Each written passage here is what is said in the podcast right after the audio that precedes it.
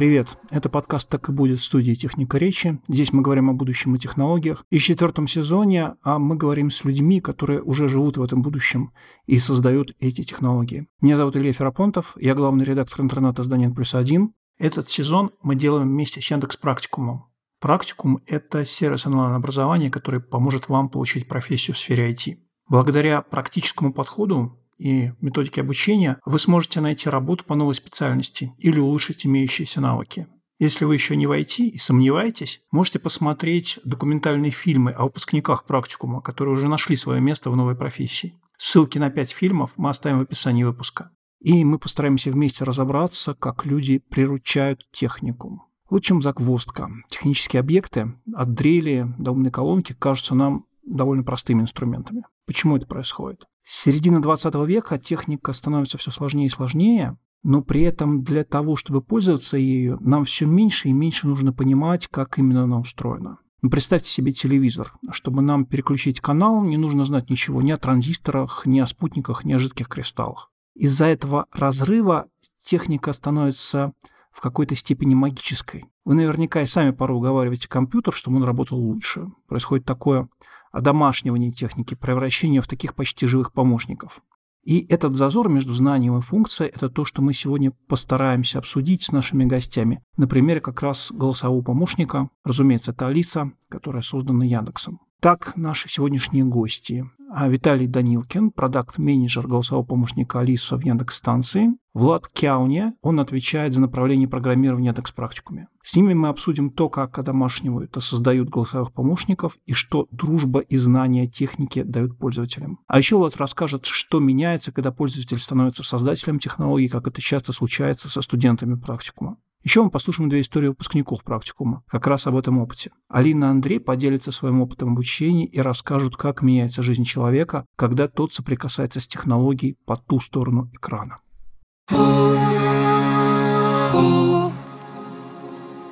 Меня зовут Виталик, я менеджер продукта в Яндексе. Я отвечаю за Алису в Яндекс станциях, за то, как она выглядит, какой у пользователя опыт, что она умеет, э, какие отличительные особенности Алисы вот именно на этой поверхности. Привет, я работаю в Яндекс Практикуме. Я project менеджер э, направление программирования. У нас есть разные направления, есть там дата-анализ, дизайн, маркетинг, менеджмент. А вот на профессиях, которые программистские, я помогаю исследовать э, опыт студентов, а, выявлять э, какие-то неровности и помогать проектировать программы в этих местах э, лучше. Давайте я попробую начать немножко издалека. Все мы помним, ну многие, по крайней мере, из нас помнят, момент, когда появились, например, iPhone первые, или появились как вид, как класс устройств, планшеты честно говоря, в тот момент, да, это было не очень понятно, что это, зачем это нужно, как это работает. И потом, да, там спустя какие-то годы люди начали понимать, что это, зачем это, там, поняли все преимущества этих устройств, зачем они нужны. И у меня поэтому возникает а, вопрос, да, а зачем нужны те же самые голосовые помощники, почему нам нужно общаться с какими-то роботами голосом. Как вообще возникла эта идея? Ведь на самом деле как представляется, это вообще не очень удобно. Вас могут неправильно расслышать. Какие-то вещи вы просто, не, может быть, не любите говорить вслух. Я за собой это замечаю, когда я пытаюсь там разговаривать с какими-то голосовыми помощниками, я ловлю себя на мысли, что мне не хочется это говорить, потому что это неудобно, я лучше напишу. Как возникла эта идея вот у вас? Мне кажется, что вообще голосовые интерфейсы — это такая некая, ну, как бы это новый способ взаимодействия с машиной, который проще. Ну, то есть, да, вот ты рассказал свои примеры, когда взаимодействие с машиной голосом неуместно. Да, есть определенные барьеры, э, барьеры приватности, барьеры контекста. Конечно, это не всегда удобно, но ну, по опыту мы видим уже спустя большое количество времени, как там голосовые ассистенты появились в нашей жизни, э, что есть большое количество ситуаций, когда это удобнее и проще. Просто как бы так проще, удобнее наговорить голосом какой-то текст в поисковом запросе, а включить музыку проще голосом, чем подходить или нажимать на кнопки. Есть большое количество ситуаций, э, где это действительно удобнее. Вот, мне кажется, что это такая, может быть, одна из основных таких причин, что ну, это должно как-то было упростить. Если чуть шире посмотреть, наверное, это как способ экономии энергии. Человек стремится создавать что-то, чтобы оно помогало. Вот, и как бы голосовой интерфейс — это какой-то очередной способ, да, сначала там были большие книги, энциклопедии, да, люди заходили в библиотеки, читали, выбирали, потом появился поиск, это оцифровали, можно искать в интернете что-то с помощью поиска. Вот, и голосовые технологии — это такой следующий этап упрощения взаимодействия с, э, как бы, с машиной, с компьютером у человека вы выпустили в мир, да, вот эти голосовые интерфейсы, помощники, все прочее. Сталкивались ли вы с ситуацией, когда люди начинали с их помощью делать что-то, на что вы не рассчитывали? Да, такие ситуации были. Голосовой интерфейс, так как новый интернет, не зрительный да, экран, а вот голосовой, он очень интересен тем, что он дает максимальную свободу. В экране мы всегда ограничено пространство, мы все время в каких-то сложных приложениях нам нужно уместить в интерфейсе какие-то элементы управления, там, компоненты. А в голосовом интерфейсе такого нету. Вот оно бесконечно возможно. Конечно же, люди как-то взаимодействовали не так, как мы ожидали, и находили какие-то новые сценарии взаимодействия. Конечно же, а, например, у а, Алисы появился такой продукт, как э, Telegram-бот, и можно через него давать команды, и на Алисе что-то проигрывается. Это был такой какой-то внутренний продукт, если я не ошибаюсь, для тестирования. А вот, а потом э, его выложили в открытый доступ, и люди начали там с помощью него реализовывать какие-то абсолютно интересные сценарии. Для нас там доселе не мы их не могли придумать даже, что вот люди так будут пользоваться, что свобода очень-очень велика, и каждый человек находил для себя что-то новое. Интересно, как бы, когда начали разбираться, почему это происходит, ответ оказался очень очевидным. Как голосовой помощник, он очень высококонтекстный. То есть вот есть ситуации, их очень много у людей в жизни, и все люди разные. И вот как бы, когда ты даешь им такой инструмент, возникают какие-то применения, и которые мы не могли заблаговременно спроектировать, да, скажем так. Мне интересно, пытаетесь ли вы или пытались ли вы, помимо той информации, которую человек вещает да, в разговоре с Алисой, с той же самой, попытаться определить, а в каком эмоциональном состоянии этот человек находится? Ну, мне кажется, что Алиса уже немножко умеет это учитывать. У нее есть часть, которая называется, мы называем это ее болталкой. Это когда она выполняет какие-то команды по каким-то сценариям, действует, да, у нее есть вот эта часть э, нейронной сети, которая генерирует ответы. И эта нейронная сеть, она обучается, как любая другая нейронная сеть, на примерах э, и ответах хороших и плохих. А поскольку примеры, они генерируются людьми, люди так или иначе вкладывают эмоции в, ну, как бы в слова, то есть энергии, энергии эмоций, и очень много именно в словах. Саркастичные люди склонны говорить короткими фразами. Если мы хотим продолжить диалог, мы говорим длинными фразами. Там есть целая методология. И Алиса это, это использует? Если она анализирует, вот, например, на длину фразы, в зависимости от этого принимает решение? Но естественно, естественным образом, да, естественным образом это происходит. Болталки это, это есть, то есть она вот пытается построить, не то, что мы специально решали задачу, но это естественным образом она это уже учили. То, что касается энергии, эмоций в именно интонационном, да, здесь пока, конечно, мы не сильно двигаемся в этом направлении, но думаем, вот, потому что, да, конечно, это один из аспектов э, эмпатичности ассистента, считывания эмоций человека. А скажите, это достаточно частый вопрос люди пытаются разговаривать с Алисой, люди пытаются э, каким-то образом продолжить этот диалог, чтобы она что-то запомнила о том, что ты говорил ей прежде. Да? Я так понимаю, что сейчас в ней стоит какой-то блок, который не позволяет ей запоминать слишком много да, о человеке, а, чтобы можно было продолжить? В целом, да. Ну, то есть э, здесь ну, можно в общем случае ответить утвердительно, с небольшой, наверное, оговоркой про болталку, да, это модель, которая пытается держать контекст диалога, и, конечно, предыдущие ответы в какой-то степени учитывать, чтобы, ну, разговор получился как это, сглаженным, похожим на естественный, да. Нет, пока что, если говорить о какой-то памяти, нет, здесь пока мы, наверное, не сильно продвинулись. То есть, например, между сессиями, то есть она не запоминает, о чем говорили в прошлый раз? Нет.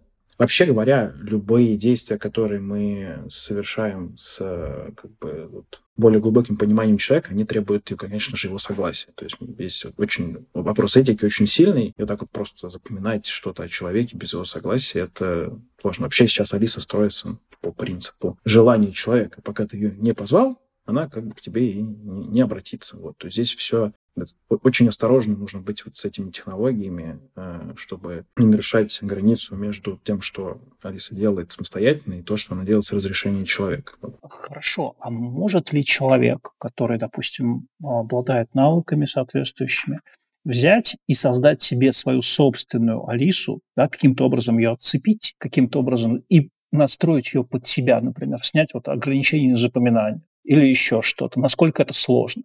Делал ли так кто-нибудь? На моей практике такого не было. Я такого не помню. Есть, ну, у нас же есть открытый интерфейс навыков, то есть можно создать навыки, и в целом там как бы разработчики создают разные навыки, и там какой-то набор навыков, э, возможно, с этим связан. Я не, сильно, не сильно глубоко в них погружен. Но вот так, чтобы вот как-то взломать Алису, отцепить, ну, во-первых, это очень-очень сложная технология. Многокомпонентная, тяжелая с точки зрения вычислительных мощностей, а с точки зрения всего стека. Это, не знаю, это, наверное, один из самых сложных продуктов в целом ну, на рынке. Мне кажется, так. Влад, а можете сказать, да, а если, допустим, Представить себе ситуацию, да, когда вы или кто-то из ваших студентов захочет каким-то образом, ну, все-таки допилить как-то Алису, да, до э, того уровня, который ему нужен для решения тех задач, которые ему интересны. Насколько это реально? Честно говоря, вот мы сейчас, например, мы рассматриваем, сейчас как вообще практика устроена, там э, есть профессии, и у каждой профессии, которая может длиться там в среднем полгода, например, есть команда, которая студента сопровождает. И это роли очень разные. Там есть роль такого наставника-преподавателя, есть роль э, куратора, который там организационно помогает студенту. И мы, э, в частности, видим, что некоторые вещи, запросы студентов, они достаточно повторяемые, и их можно было бы начинать как бы не, не только человеческим ресурсом покрывать, но и э, там форматом бота или там ассистента. Вот, и мы в эту сторону сейчас начинаем смотреть. Но при этом, вот как Виталий сказал, просто как бы есть такое, что, ну, Алиса — это очень крупный проект, э, ну, там, с, с самостоятельным, как бы, э, видением э, и так далее, и там мы не можем просто его взять и там, ну, как-то под себя что-то там докрутить и там, начать использовать. Виталий, к слову, а да. Алиса слушает нас? Алиса слушает, когда к ней обратился, чтобы услышать запрос. До этого, ну, как бы, работает технология споттера, которая пытается понять, а обращаются к ней или нет. По-другому Ну, смотри, получается, она, ну, она должна слушать, чтобы услышать свое имя. То есть, как бы она слушает да? Да, да, но это происходит на устройстве. Это тоже очень важный момент, а, что это окей. происходит лока- локально на устройстве, на устройстве пользователя, как бы к Яндексу это никакого отношения не имеет. А, по-другому просто невозможно сделать. Ну, либо кнопку нажимай, и тогда как бы, тогда вся магия голосового помощника уходит. То есть, если ты не хочешь, чтобы некий товарищ майор что-нибудь услышал, да, а, то тебе не нужно ее выключать из сети, накрывать подушкой, да? Это, в общем, не очень осмысленно. Нет, нет, ни, ничего не поменяется. Ну, то есть она не слушает. Она слушает локально фонемы, э, вот эти вот специфичные для ее имени, пытается из вне, ну, из мира вокруг э, понять вообще, что к ней обратились, там набор технологий, которые работают на устройстве. Как только вы к ней обратились, да, здесь, конечно, совокупность технологий, чтобы распознать речь, сформулировать ответы, ответить. Смотрите, если вернуться э, чуть-чуть назад, да, к тому э, разговору, который мы вели об открытости технологий. Вот у нас есть набор какого-то софта, да, в какой момент вы можете разрешить пользователям его модифицировать под себя? И можете ли вообще? Сейчас уже можно использовать технологии распознавания речи, генерации. Можно создать навык, написать его на своем языке программирования, используя API для распознавания генерации текста, но логика будет э, реализована полностью на стороне того, кто создает навык. Если говорить об открытом API, э, мне кажется, тут должно произойти как минимум две вещи. Первая вещь, мы должны, как бы мы как создатели продукта очень сильно отвечаем за качество до того момента, пока мы не сможем научиться хорошо валидировать качество внешних провайдеров, да, там, разработчиков, а когда мы не пройдем этот путь детально, мне кажется, здесь очень сложно будет выйти вовне, потому что технология — это большая ответственность, которая, конечно, ответственность все равно на нас, э, потому что людям очень сложно будет объяснить, это не мы сделали, это вот сделал кто-то, это не Алиса, это вот...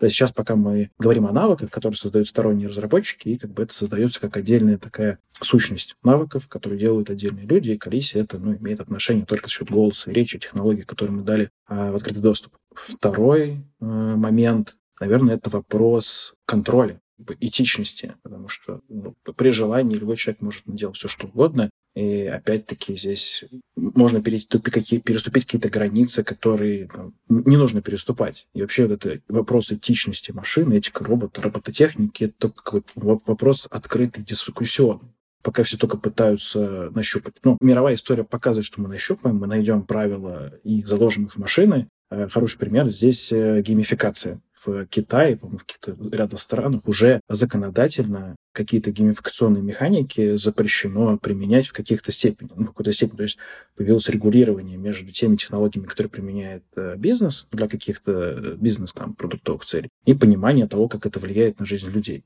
Ну, здесь, мне кажется, с этикой роботов будет все то же самое. Итерациями будем э, вырабатывать какие-то правила, и потом по мере вырабатывания правил что-то откры- открывать и создавать, и давать больший доступ. То есть а, вы боитесь, да, что кто-то возьмет и создаст злую Алису, а виноваты будете вы? Ну, здесь, мне кажется, вопрос не виноваты мы. Здесь, в принципе, мы же создаем продукты, которые помогают. Вред есть как бы, антипомощь. Здесь мы просто боимся, что навредят в первую очередь.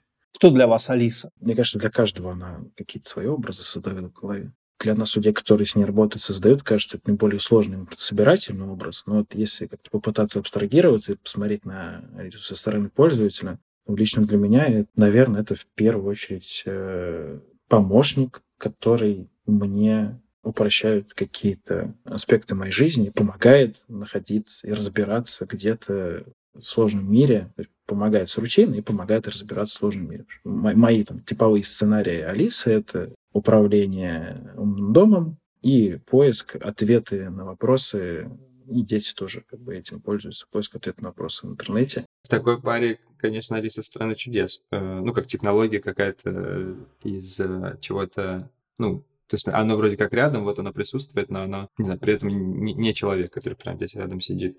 Интересно. У меня, наоборот, э, Алиса Селезнева, девочка из будущего почему-то. Ну, это, видимо, додается какой-то... Такая советская фантастика такая, вот эта детская, которую ты читал. Наверное, я с Алисой Селезневой познакомился просто первым. Это был первый опыт. Вот интересно. Вот она, Алиса для каждого своя. Хорошо, а все-таки, да, как это будет развиваться дальше? Вы сейчас готовите людей вы обучаете студентов, куда они будут вести дальше вот эту линию работы с искусственным интеллектом, с голосовыми помощниками, да, они люди будущего, да, в общем, по большому счету. Мне, честно говоря, кажется, что мы мы создаем какой-то базовый уровень грамотности, как, не знаю, в, какой-то, в какие-то времена просвещение создало какой-то уверенный фундамент, базу, да, из которой как бы дальше уже прорас, ну, на, начало прорастать какие-то другие знаю, открытия, течения, там, науки, э, смежения наук. И как бы в данном случае у нас точно нет повестки, которую мы как-то там вот вы учите людей грамоте, да, вы говорите, вот если ты научишься читать буквы, ты сможешь прочитать, ты сможешь узнать вот это, да, там, я не знаю, ты сможешь прочитать Библию, ты сможешь прочитать учебник, э, как водить машину, например, да, или ты сможешь сдать на права, или ты сможешь научиться э, летать на самолете. Когда к вам приходят студенты, вы им говорите, ты сможешь сделать что? Там, например, с тем же искусственным интеллектом. У нас, у нас есть такое внутри видение, что мы ПТУ будущего. Мы как бы переосмысляем, а что действительно такое технический конкретный навык в современном мире. Уча вот этой грамоте того, как, например, работать э, там с данными, мы действительно даем азбуку в том, что как бы вот есть язык Python, в, есть вот такие-то библиотеки, вот так-то ты можешь с ними работать, и как бы типичные бизнес-процессы, где ты можешь как бы приносить пользу бизнесу, вот такие вот такие. Но во что я верю, что как бы когда человек лучше понимает, а как устроен код по ту сторону, ну теперь уже даже не экрана, да, там по ту сторону голоса. Типа, а, ну то есть когда человек себе может представить, что, а, ну это скорее всего там функция, она как бы вот это обрабатывает, а тут у нее там, например, цикл с массивом, тут, тут у нас что-то кладет какие-то данные в базу данных, и просто вот это понимание того, как это работает, у тебя уже не то, что это какая-то страшная, ну такое черное зеркало, да, там что, что же нас ждет, а ты себе представляешь, что на самом деле это как бы это очень понятные как бы такие причинно-следственные связи. А я себя чувствую, наоборот, очень неспокойно. Я начинаю думать, что через какое-то время я окажусь в мире, где все владеют программированием, умеют кодить, еще что-то, еще какие-то навыки, которых которым я не знаю названия, да, что я в этом мире окажусь лишним. Может ли оказаться ситуация, когда люди, которые не умеют программировать, окажутся отброшенными на обычную жизнь, да, просто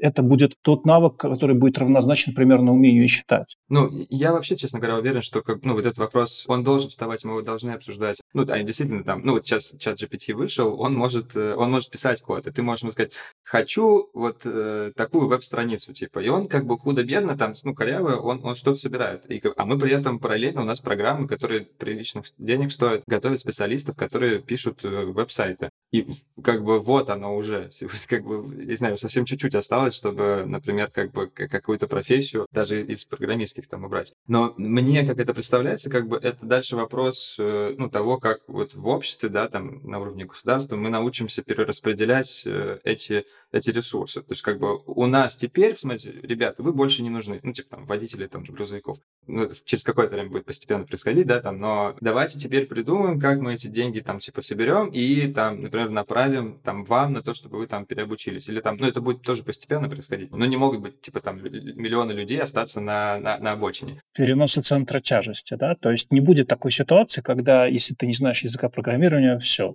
даже программирование, оно же очень разное. Даже внутри одного Python такое количество как бы разных библиотек и, соответственно, направлений, в которые ты можешь там работать, или как бы ты можешь в чем-то разбираться, а при этом, ну, там, масса вещей, в которых ты... То есть поэтому это не то, что как бы вот есть люди избранные, которые умеют программировать, а есть те, кто нет. Даже те, которые умеют программировать, они делают очень разные вещи, что как бы их, ну, они даже между собой сильно отличаются. Хорошо, а если я задам какой-то глобальный, такой глобальный вопрос, да, я не обижусь, если вы не ответите, какой будет Алиса, там, скажем, через 10 лет? Ой, это какие-то э, вопросы про обещания и планы. Ну, наверное, самое простое обещание, которое можно дать, мы будем улучшаться, мы будем делать какие-то лучшие, будем стараться больше помочь людям будем думать о том, чтобы Алиса стала, стала более эмпатичной, лучше понимала людей. Ну, это такие какие-то верхние уровни, мне кажется, вижены, которые свойственны голосовому помощнику, как ну, просто из того, что он голосовой помощник. Какой-то органоподобность мы все равно все так или иначе внутри этой органоподобности живем создаем технологии по образу и подобию. Вот. Ну, это не, не только как Алисе применить, мне кажется. Любые технологии, они так, так, так или иначе похожи на людей можно сказать, то, с чего мы начали, да, про умение понимать эмоции. И вопрос к Владу еще один, да, смотрите, а, к вам приходят люди, которые взаимодействуют с а, компьютерами, а, с техникой, с софтом, со всем прочим, в основном как пользователи. А как они меняются и что, как вы им помогаете меняться в сторону того, что они начинают что-то создавать? Может быть, не железо, да, там, а софт, создавать какие-то свои собственные программы и так далее, и так далее. Что в них меняется, когда они начинают это делать, и как вы им помогаете переходить из одного состояния в другое? Вот, если говорить про программирование, мне кажется, что здесь как бы скорее наступает такая, ну, больше ясность тем, как э, вообще это все работает. Что на самом деле программирование — это постоянное гугление, это постоянный поиск. Вот как бы я не знаю, как это сделать, а мне нужно это сделать. У меня есть необходимость, чтобы вот в моем продукте появилась вот эта функция. И я знаю, что есть такая библиотека. И дальше мне нужно научиться э, разобраться в этой библиотеке, научиться ее прикручивать. И это постоянное самообучение. А вот мы много раз сегодня вспоминали, да, что у нас э, мир меняется, у нас возникает искусственный интеллект, нейросети, все это бурно развивается, непонятно в какую сторону, непонятно, что будет. А, разумеется, в этой связи да, возникают две позиции. Одна позиция технооптимистов, которые говорят, вот сейчас у нас появится искусственный интеллект, который снимет с нас огромную часть нагрузки, который будет делать для, за нас всю рутинную работу, нам останется только я не знаю, какие-то вершки только, да, никаких, никаких корешков невкусных у нас не будет, все будет отлично. Есть другая позиция техноскептиков, которые считают, что сейчас э, нейросети, искусственный интеллект, роботы отнимут у нас работу, а лишат нас источников к существованию, у нас появятся цифровые концлагеря, где будут постоянно контролировать наше поведение, всякие невидимые э, системы распознавания образов, будут нам ставить, ставить баллы, да, нас будут судить э, судьи, которые будут работать на базе искусственного интеллекта и так далее, и так далее. Простой вопрос. Вот две позиции. Какая вам кажется более реалистичной? У меня такое мнение, мне кажется, такое философское, да, то есть если смотреть на человеческую историю, технологии, то есть нейросеть — это какой-то новый, не знаю, там, топор, да, вот. Ну, я позитивно смотрю, то есть как, как бы технологии создают люди для помощи. Здесь, кажется, если выбирать черным, я, я за белое, да. Да, вот. Первое, я оптимист в том смысле, что ну, человек создан таким образом, и как бы наш... Вообще, мы просто постоянно приспосабливаемся, и, и мы приспособимся. Вот. А вторая часть ответа может быть чуть более пессимистична, если как-то вдаваться в оценку. По-моему, это у Стругацких, да, было, что человечество разделится на две части неравные. Меньшую, интенсивно развивающуюся, и большую, постепенно деградирующую. Вот. И мне кажется, что, в общем, сервисы типа, например, Netflix, они себе могут дать, просто ты можешь под кайфом сидеть и как бы как, э, в общем, использовать эти технологии для, для своей медленной деградации, а можешь э, использовать это как источник там навыков, знаний и как бы интенсивно развиваться.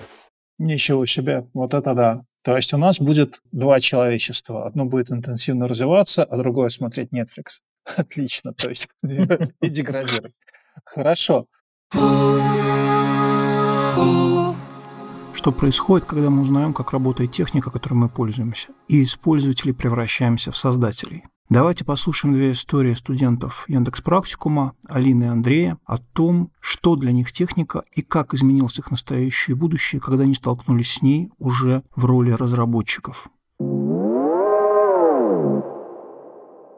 Меня зовут Андрей. Прежде чем прийти в практикум, я достаточно долго работал юристом, почти 20 лет. Это было жутко интересно, но это было в то же время жутко нервно. Ты сталкиваешься с какими-то вещами, которые ты не можешь посмотреть на Stack Overflow, то есть тебе приходится решать вопросы, которые никто до тебя не решал. Это, с одной стороны, интересно, с другой стороны, это нервно. И, в принципе, почти все это время из 20 лет э, я достаточно с удовольствием работал, но последние лет 5, условно говоря, я столкнулся с тем, что мне перестало нравиться. Я был готов уже морально сменить работу, и нужен был только триггер. Триггером стала совершенно такая смешная ситуация. Один мой друг, тоже юрист, коллега по работе, внезапно начал проходить бесплатный курс э, по Python. И я попросил прислать ссылку, он мне прислал ссылку. Неожиданно для себя я этот курс прошел буквально за неделю. И внезапно я понял, что мне это нравится. То есть вот просто по контрасту. То, что мне приходят юридические задачи, мне не нравится. Те задачи, которые я решаю на этом курсе, мне нравятся. Я понял, что это мой шанс, что пока не поздно, наверное, имеет смысл переключиться на это. На самом деле, может быть, если бы я понимал, насколько это будет сложно, я бы, может быть, и не переключился. Но в итоге я купил платные курсы, сразу несколько. В итоге получилось, что времени жутко не хватает, потому что начал я курсы с каких-то легких задач, потом они стали более сложными, но в целом получилось, и я этому жутко рад. На самом деле, как ни странно, разница не такая уж большая. Во-первых, это связано с тем, что, в принципе, работа юриста, как ни странно, не так далека от работы программиста, как это кажется. То есть э, поверхностное мнение какое? Юристы — это гуманитарий, программисты — это технари, да? Типа два полюса. И они не имеют между собой ничего общего. На самом деле и юристы, и программисты, они вертятся вокруг примерно одних и тех же вещей. Поэтому с точки зрения мышления на самом деле перестройки сильной не нужно было. То есть это все тоже умение решать проблемы, умение находить правильную информацию в потоке, в огромном потоке лишней информации, вычленять главное, отбрасывать ненужное, разбивать проблему на какие-то маленькие кусочки и решать ее по частям. Это все навыки, которые хороший юрист должен уметь делать. И даже отношение к технике на самом деле отчасти сопоставимо, потому что у программиста основной инструмент это IDE, это ну, среда разработки.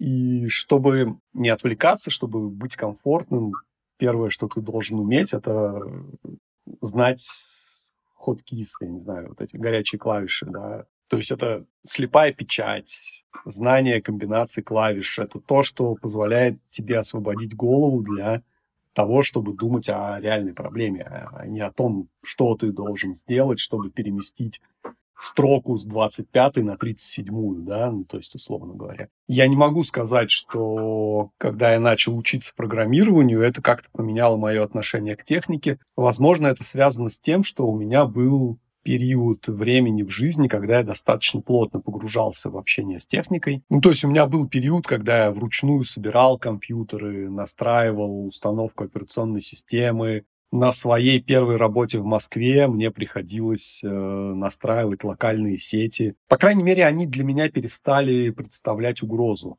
Когда я вижу ошибку в компьютере, для меня это не ужас-ужас, а, ну, типа, компьютер тоже животное, оно тоже чего-то хочет. Вот оно пишет, чего оно хочет. Тебе все, что тебе надо, это прочитать, чего оно хочет, попытаться как-то это реализовать. Но у меня есть воспоминания о своей первой самой работе. Я тогда работал юристом в комитете по управлению имуществом, и со мной вместе работала моя одногруппница. У нее был старый очень тормозной компьютер. И я до сих пор помню, как она постоянно, когда он начинал зависать, гладила монитор и говорила, ну, родной, ну, пожалуйста, ну, пожалуйста, мне очень нужно, чтобы, чтобы ты это сделал. Пожалуйста, сделай это.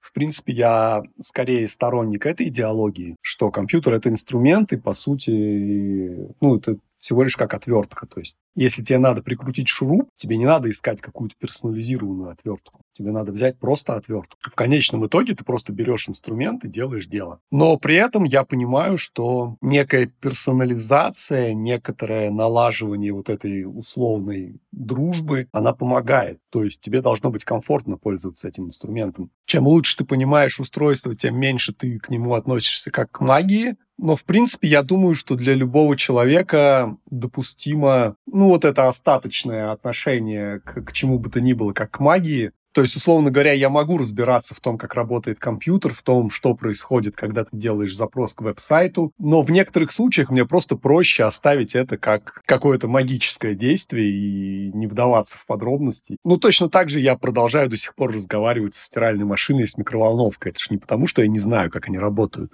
Скорее я разговариваю с собой, чем с микроволновкой. Точно так же я персонализирую не компьютер, наверное, я персонализирую свое отношение к нему. Поэтому, наверное, мы не так далеки от бабушек, которые вешают салфетки на телевизоры. Даже несмотря на то, что я понимаю, что любая ошибка в нем — это не магия, это всего лишь повод посмотреть на вопрос с другой стороны, прочитать внимательно ошибку и понять, в чем она. Они все обусловлены логикой, какой-то вот этот мистический элемент все равно остается. Может быть, это способ приручения своего рода. Для меня важно сделать так, чтобы техника перестала представлять для меня проблему. Техника — это инструмент. Тебе должно быть комфортно с ним. После того, как я прошел курсы на бытовом уровне, наверное, поменялось немножко мое отношение к неудачам, потому что до того, как я начал курсы, я был ну, достаточно долгое время я был достаточно успешным юристом с определенным статусом. Когда я проходил курсы, мне пришлось заново привыкать к этому ощущению, что ты ничего не умеешь. Психологически очень важным был вот этот момент прохождения через этот неприятный опыт, через то, что ничего не умеешь, у тебя ничего не получается, и ты должен найти в себе силы сделать шаг дальше, принять то, что не умеешь, принять это без какой-то психологической травмы, не перенося это на то, что ты ничтожество, да, а, просто у тебя не получается конкретная вещь. Ты должен найти конкретное решение конкретной проблемы. Этому я научился заново фактически. И это было здорово, это было очень сильно, и это было для меня очень важно. Во многом помогли э, чаты, буквально общие чаты. У Яндекс Практикума есть общие каналы взаимодействия со студентами, и ты просто входишь в чат, ты начинаешь читать, ты смотришь, ты видишь, что другие люди тоже сталкиваются с проблемами. Ты не один такой, ты не самый тупой, если уж на то пошло. Ты видишь то, что другие люди сталкиваются тоже с проблемами и тоже их решают. И ты говоришь себе, значит, ты можешь. Всем привет, меня зовут Алина. Я э, руководитель направления разработки в Сбере. Я начала свой путь программиста три года назад, когда пошла в практикум, даже не три, четыре уже, три я в профессии. Настал карантин. Я до момента, когда попала в программирование, была мамой двоих детей, искала себя, была визажистом, бухгалтером, менеджером, в спорте тоже активно там продвигалась. Все было не то, потому что интеллектуального развития было немного. Мне вот хотелось как-то постоянно развиваться. В программирование я пошла Это связано вообще с онлайн-играми, потому что в детстве, в подростковом возрасте я очень активно увлекалась ММО-РПГ. Я даже в одной онлайн-игре нашла себе мужа, 11 лет в браке. И с компьютерами я всегда была на «ты». Мне это удавалось, это было легко. Я даже хотела пойти на бизнес-информатику факультет, но жизнь сложилась иначе, я пошла на управление персоналом. И, собственно, когда настал карантин, стало много свободного времени,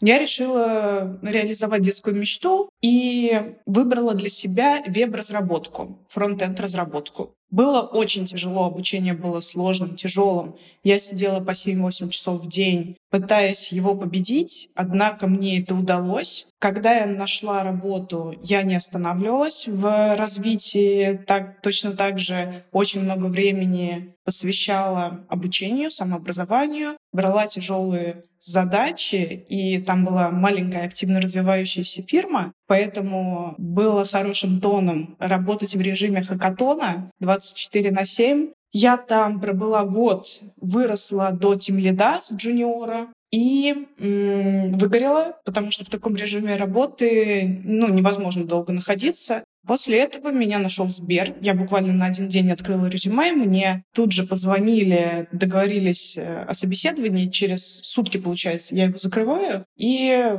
как-то нашла свою команду. Сейчас мне супер комфортно, у меня классная команда, у меня хороший проект, у меня получается находиться в work-life балансе, ну, условно, там, жизнь мечты выстраивать свою. Ну, техника всегда была частью моей жизни. Сейчас у нас э, интегрирована в дом система частично умного дома, частично интегрирована у нас э, Алиса. У нас, по-моему, пять Алис по всему дому раскидано и запрограммированы какие-то команды. Например, когда мы говорим Алиса спокойной ночи, то у нас э, на всех умных розетках выключается свет, там какая-то техника выключается, Потом есть э, на Новый год мы сделали команду Алиса включи елку, и у нас загоралась елка, ну гирлянда на елке, э, какие-то еще гирлянды, которые были разбросаны по дому, и это делает жизнь гораздо удобнее. Там я, например, планирую, у меня там цветочки есть прикольные, у меня они все умирают, но я очень хочу, чтобы они жили, и я хочу поставить, например, умную розетку и таймер, чтобы включалось там специальное освещение, потому что они стоят в зоне, где его мало, и автоматизировать этот процесс. У любого человека есть ограниченное количество способности принимать решения в день, да, то есть ежедневно, когда принимает даже простейшие какие-то решения, э, например, что сегодня одеть, как сегодня накраситься,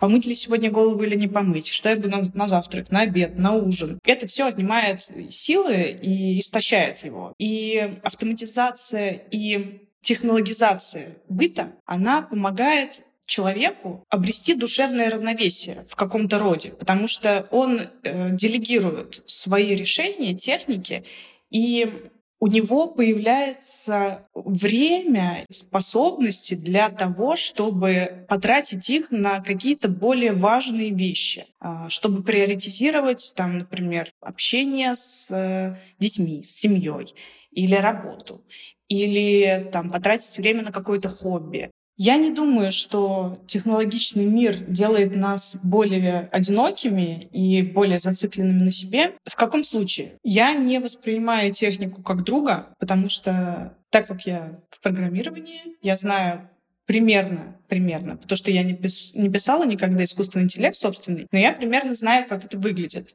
это очень много условий пишется. Если вот это, то вот это. Если вот это, то вот это. А если вот это, то вот это. И они такой древовидной структуры, как елочка, от самой верхушки до низов, где уже там может быть миллион переплетений вот этих вот условий. И искусственный интеллект, он не может самостоятельно думать, вот как человек. У него нет такой функции.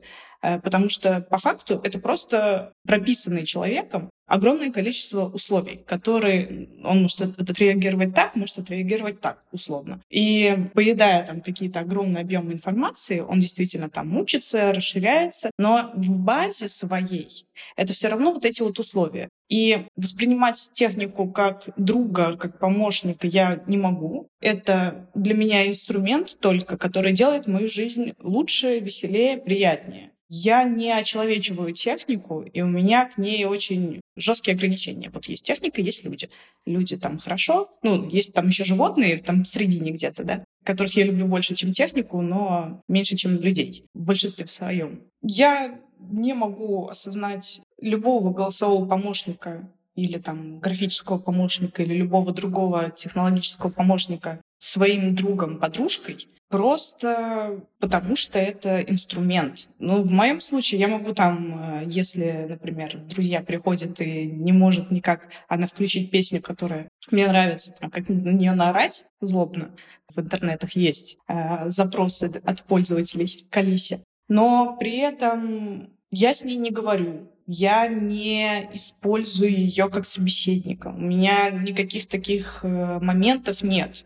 Мои дети точно так же относятся к Алисе как к инструменту, условно. Она может поиграть, она может включить мультики, но при этом говорить с ней, просто садиться и говорить там о жизни, еще о чем-то нет. Они могут поиграться в это немножко, но воспринимать ее как друга нет.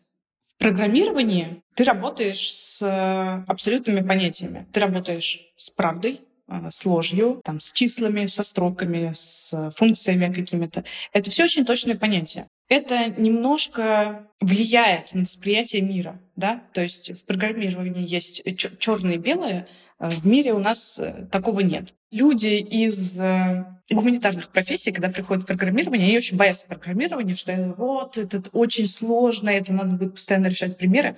Но не совсем так. Программирование — это ремесло. Ты опять же, получаешь какие-то инструменты, и в своей работе ты можешь их применять тем или иным образом. Ты можешь там проявлять фантазию, а, решать, как ты это будешь делать. И, условно, если ты умеешь вышивать э, иголкой, да, или работать крючком или спицами, то мозг не думает о том, как именно крючок куда-то вдеть или спицу как-то продеть или иголку куда засунуть. Вот в программировании тоже точно так же. Ты запоминаешь какие-то инструменты, да, какие-то функции, какие-то штуки, и когда ты пишешь код, ты знаешь, что вот такой вот результат должен быть, и просто инструменты сами выходят из-под твоих пальцев. Ты об этом не задумываешься. И, например, э, мне было очень сложно в учебе, да, но сейчас очень кайфово. Я всегда придерживаюсь этой жизненной парадигмы, что если бы... Ну, у меня было достаточно много провалов в жизни, и каждый раз мы всегда э, поднимались чуть выше, чем в прошлые разы, в прошлые наши попытки. И даже если случится какой-то провал сейчас, я уверена, что я очень быстро выкарабкаюсь и еще выше поднимусь. И для меня это не является проблемой. Я очень спокойно стала относиться к стрессовым факторам, к каким-то ошибкам. Младший было, по-моему, полтора года, когда я начала учиться, поэтому как профессионал развиваться было тяжело, плюс я искала себя, никак не могла найти, плюс самой особо не ущемлять себя то это дает уверенность и безопасность какую-то. Я чувствую себя в безопасности. Могу не зависеть от мужчины, да, то есть мне не нужен, по большому счету, там другой человек. Я знаю, что я справлюсь с этим, мне нормально. И при этом я остаюсь гибкой. Уйдут программисты, я буду оператором ИИ искусственного интеллекта. Но, опять же, что-то уходит, что-то появляется. Для меня нет проблемы переквалифицироваться. Я на работе, если у меня, например, нет задач по моему профилю, я фронтенд разработки, я вот э, руководитель направления в команде, то я пойду в DevOps. Более того, я очень хорошо шарю в DevOps, я периодически прихожу в команду вот наших девопсеров, помогаю им задачами. Плюс сейчас, например, мне стало скучно, я пошла на курс по Java. Это бэкэнд-разработка. То есть переквалифицироваться, когда ты знаешь что-то, это ну, реально легко, и нужно оставаться гибкими.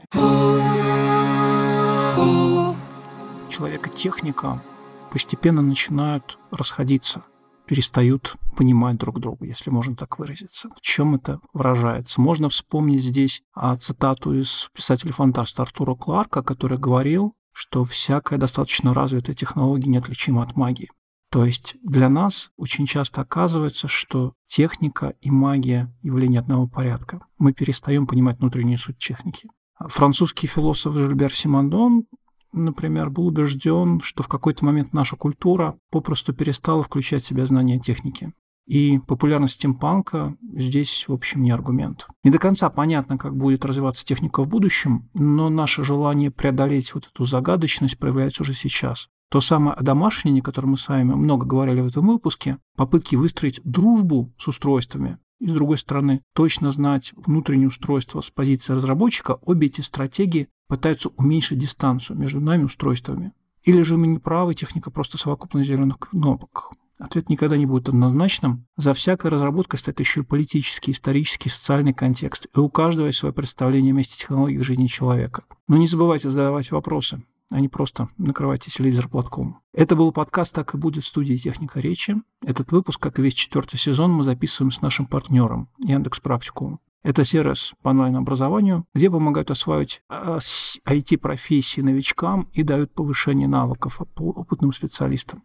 Не забывайте подписываться на подкаст, ставить ему оценки, оставлять нам комментарии там, где вы обычно слушаете подкасты. Это помогает нам развивать проект и понимать, нравится ли вам новый сезон. Если вы хотите купить у нас рекламу, обязательно сделайте это. А, напишите по контактам в описании эпизода. А если просто хотите написать редакции, мы оставим там же нашу почту и телеграм.